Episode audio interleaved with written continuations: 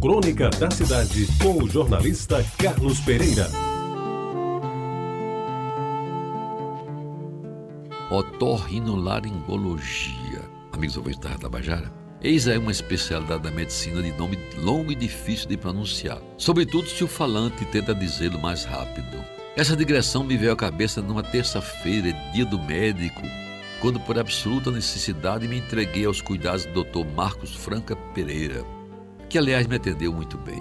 Com atenção, simpatia e competência, identificou uma faringite que me atormentava desde alguns dias. Além da medicação receitada, o doutor pela Universidade de São Paulo ainda dispôs de tempo para conversa sobre sua ascendência, feita de nomes ilustres que marcaram e ainda marcam a história desta cidade.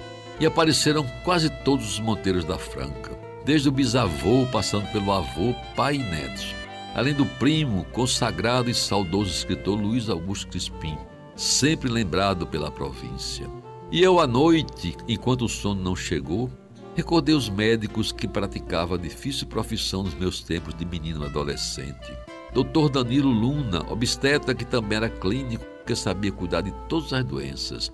Diga-se de passagem que obstetra era o que a gente ignorante chamava de parteiro. Dr. João Medeiros, Dr. José Pior de Paula Marques eram os pediatras da cidade que tinham consultórios na Praça 1817 na Vila João Machado, respectivamente.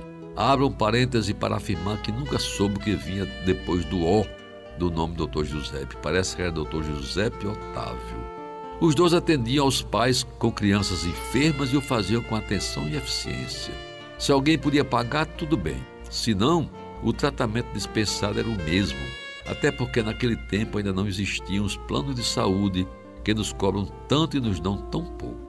Outro esculápio, esculápio, como sabe, é nome de médico, é sinônimo de médico. Famoso na cidade é o Dr. Osório Abá, procurado pelos homens que, sobretudo a partir dos 30 anos, precisavam se submeter ao temido toque retal. Dr. Osório ficou conhecido pela sua competência e pelo diâmetro dos seus dedos.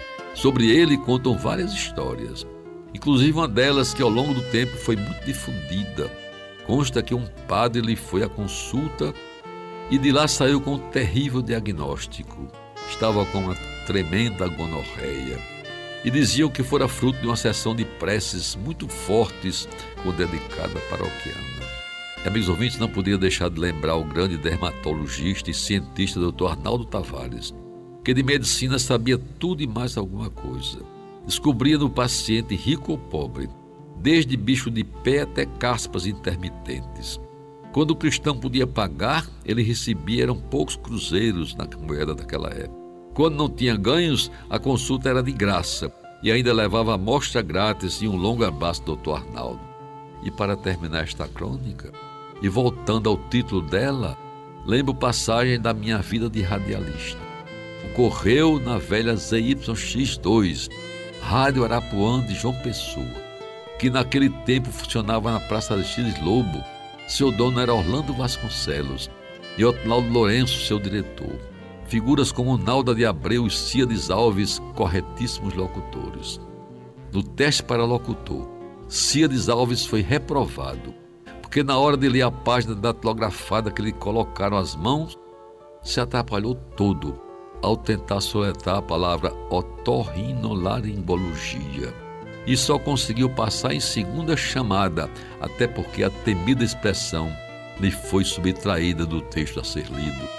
Você ouviu Crônica da Cidade, com o jornalista Carlos Pereira.